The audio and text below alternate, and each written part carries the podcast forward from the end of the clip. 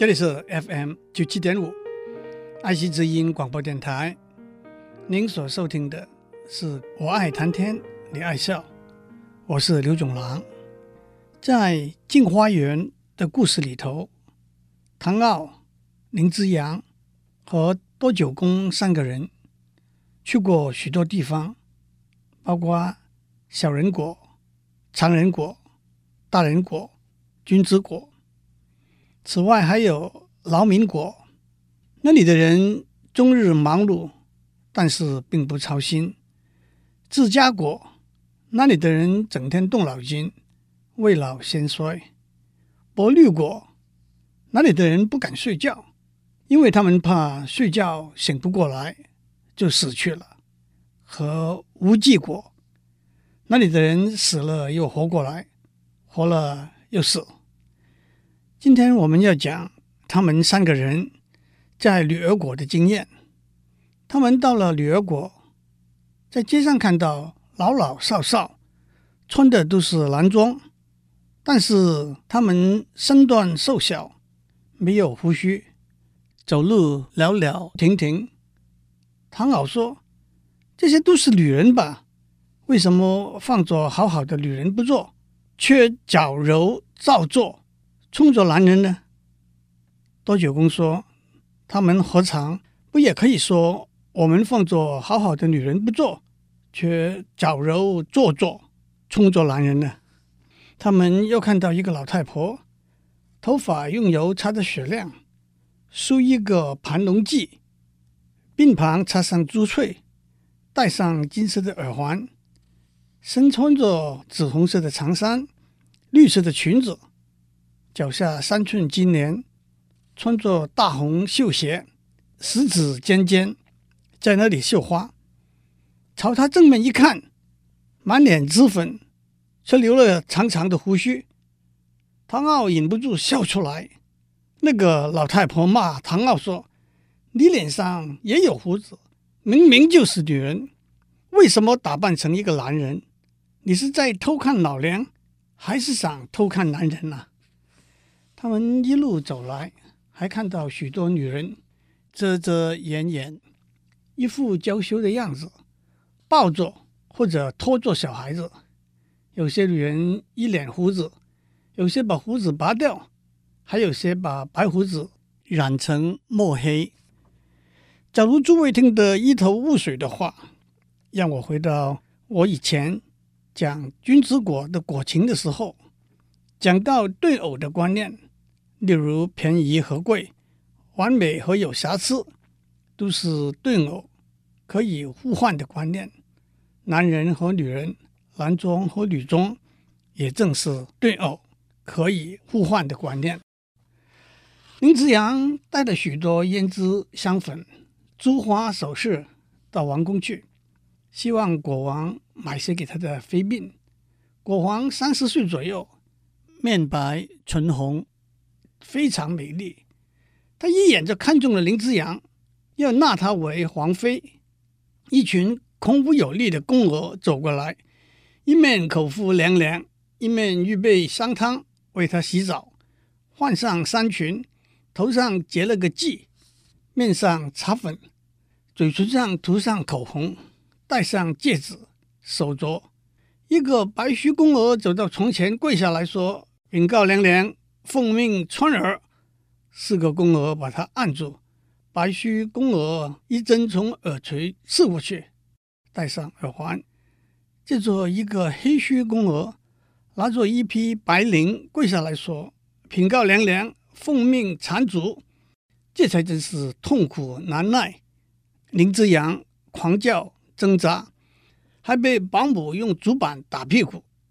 这样搞了几个月。脚也藏好了，国王开心的不得了，正式行礼，封林之阳为贵妃。不过到了后来，唐敖几个人找到一个机会，还是把林之阳救出来了。讲到这里，熟读《西游记》的听众一定会记得，唐僧取经的路上也到过一个女儿国，在第五十四回里头。唐僧师徒四人到了西凉女国，西凉吕国只有女人，没有男人。街道上人人都是粉容娇面、绿鬓云环。西凉国的女王看到唐僧，满心欢喜，要把他留下来，招赘入宫，生子生孙。唐僧说：“这可不行，我得去西方取经。”女皇说：“你留下来，让三个徒弟继续去取经就好了。”倒是孙悟空出了个鬼主意，让唐僧先答应留下来成亲。等女王和唐僧送他和猪八戒、沙和尚上路西行的时候，他会使个定身法，让女皇君臣动弹不得。那么他们三个徒弟就可以护送唐僧继续西行了。书里头描写女皇和唐僧一起坐车，其中几句是“同席素手，共坐龙车”。女帝真情胜僧假意，女帝真情指望和谐同到老，胜僧假意如常情义养元神。不过孙悟空的鬼主意中间又出了一个转折，他们一行到了城外，忽然来了一阵怪风，唐僧又给琵琶洞的女妖射走了。不过当然到了后头还是平安无事。顺利往西行，《西游记》里头还交代了一个细节：西凉女国的人怎样传宗接代呢？原来那里有一条河，叫做子母河。喝了子母河水的人，三日之后到一个叫做照胎泉的地方，在水里头照一照，如果照到两个影子的话，那就是已经怀孕了。《镜花缘》里头的女儿国，《西游记》里头的西凉女国，都可以说是母权社会的例子。母权社会是指一个社会结构，这个社会结构里头，一家之主是母亲，她负起照顾家庭的责任，因为有了责任，也有了权利，延伸下来，在社会上也是由女性扮演领导的角色。权利和责任都集中在女性身上。母权社会和父权社会是两个对偶的观念。在父权社会里头，权利和责任集中在男性身上。但是，按照许多人类考古学家的研究，人类历史上从来没有母权社会的例子。大英百科全书里头说，母权社会。只是一个假想的社会结构而已。为什么人类历史上从来没有母权社会的出现呢？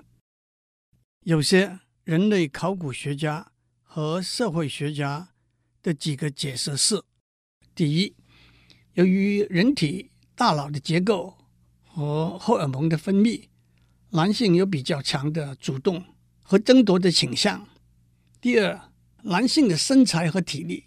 都比较强壮。第三，女性有生育、照顾儿女的责任和负担。因此，父权社会是自然的社会结构。甚至有些考古人类学家认为，应该完全接受这个纯先天的解释。所以，父权社会会一直延续下去。但是，一个比较开放的观点是。纯先天的生理因素，也许只可以用来解释人类历史刚开始的时候的现象。社会的结构是慢慢的在改变的。例如，男女平等是现代的潮流，单亲家庭越来越多，很多单亲家庭是由母亲来领导和照顾的。再加上交通的发达，资讯的流通。家庭结构的改变会导引到社会结构的改变，所以传统的父权社会的结构也许会慢慢的改变。在这里，一定有听众会问：你说人类历史上从来没有母权社会的存在，我们不是好像听过，在印度南部、在中国云南、在非洲的几内亚比索都有母性为中心的社会结构吗？人类考古学家和社会学家对母权社会、母性为中心的社会和母系社会这几个观念的定义是接近，甚至是重叠的。母权或者父权社会是狭义的指，在一个家庭里头，母亲或者父亲掌握统治管理的全权，也负起照顾保护家庭的全部责任。至于母性为中心的社会和母系社会的观念呢，我们可以用过去在印度南部的奈亚族人的传统和习惯为例子，指出以母性为中心和母系社会的一些特色。他们的婚姻制度是一妻多夫，丈夫的去和留并没有严格的规范。一个家庭以母亲为首。还包括他所有的儿女，他所有的女儿的儿女，他的兄弟姐妹和他的姐妹的儿女。母亲的遗产会分给他的儿女和他女儿的儿女。母系社会的一个论点是：全世界的人按照他们母系的血统回溯，都会回到同一个女性的祖先。诸位可以观察到。奈亚族人的家庭结构和我们父系社会里头传统的儿子是自己的，女儿是别人的观念，正好是对偶的观念。不过，在奈亚族的家庭里头，最有权力管理一切家庭事务的是母亲最年长的哥哥，也就是许多权力和责任还是留在男性身上。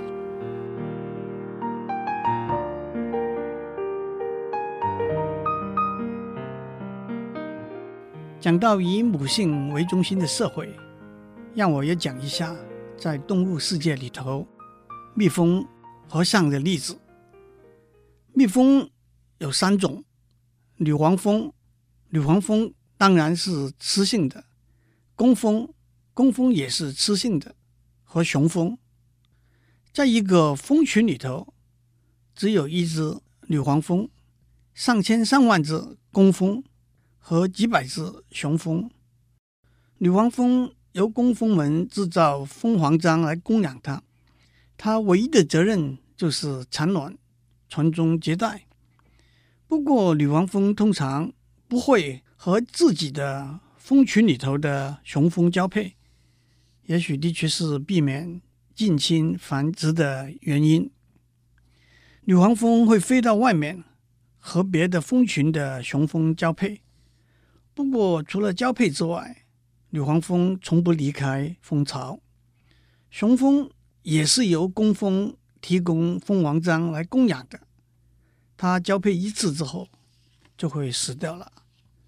女黄蜂一天可以产两千个卵，一辈子可以产到一百万个卵。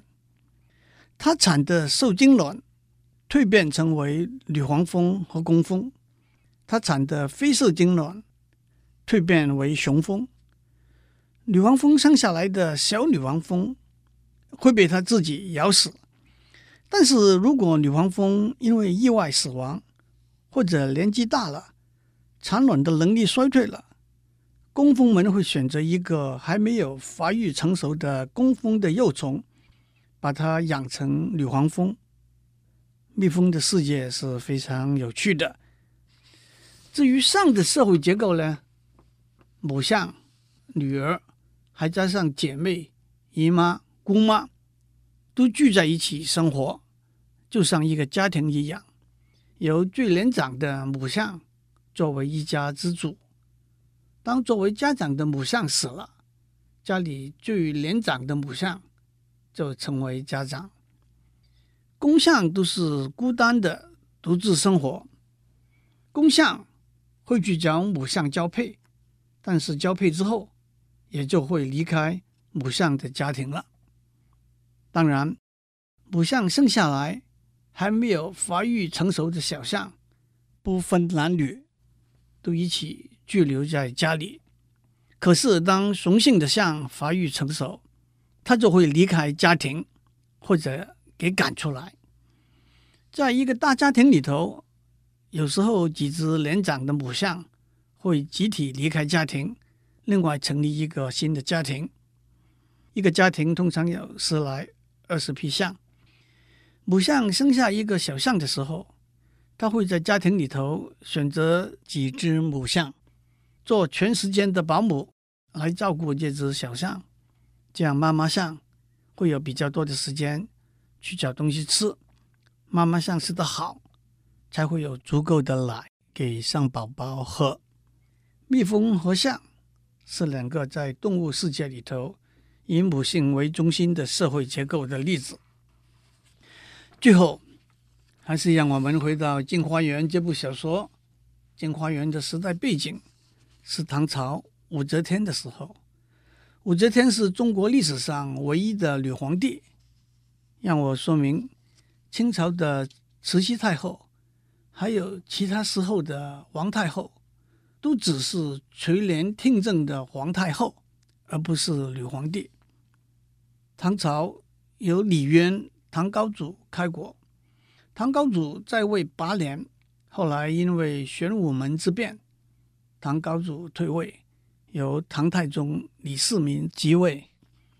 唐太宗在位二十几年，励精图治，国力昌盛，政治安定，那就是历史上有名的贞观之治。武则天年轻的时候长得妖媚娇艳。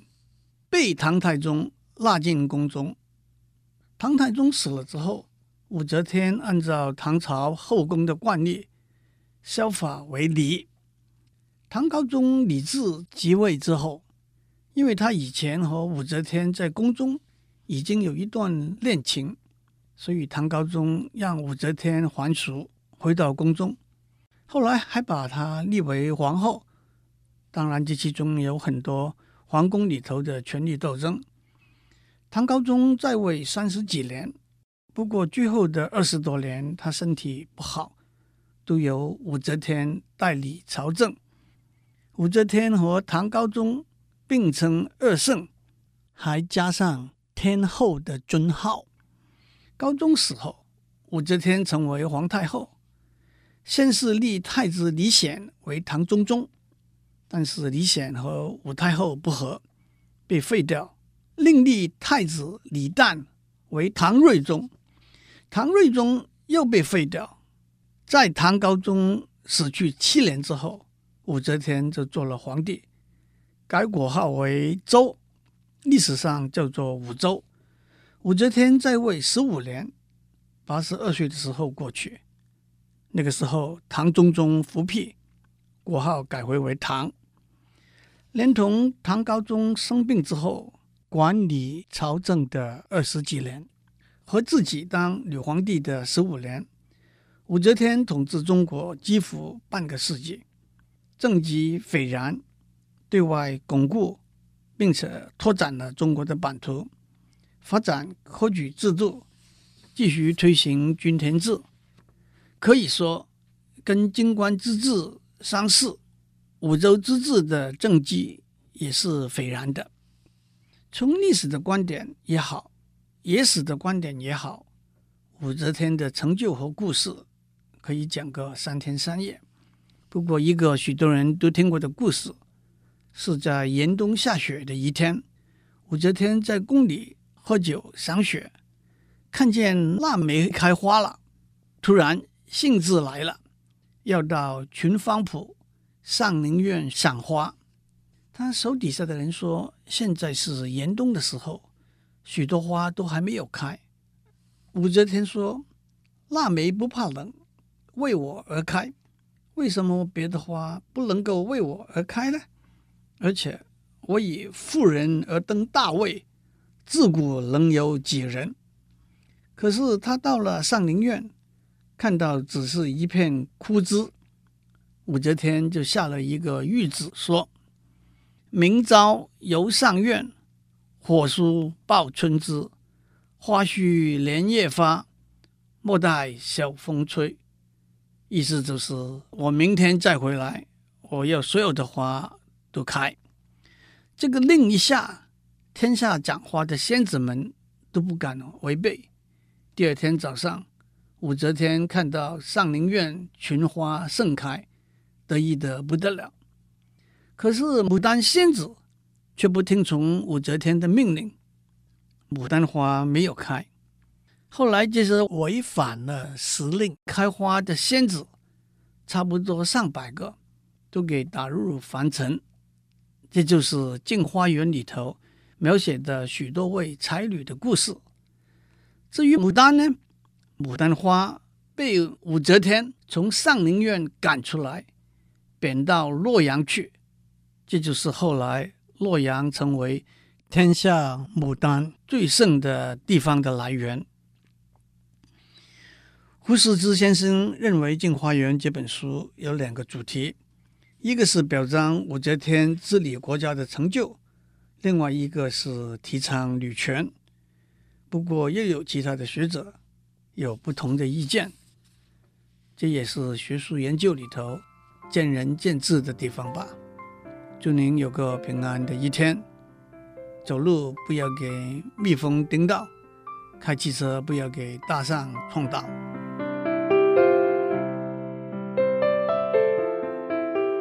以上内容由台达电子文教基金会赞助播出。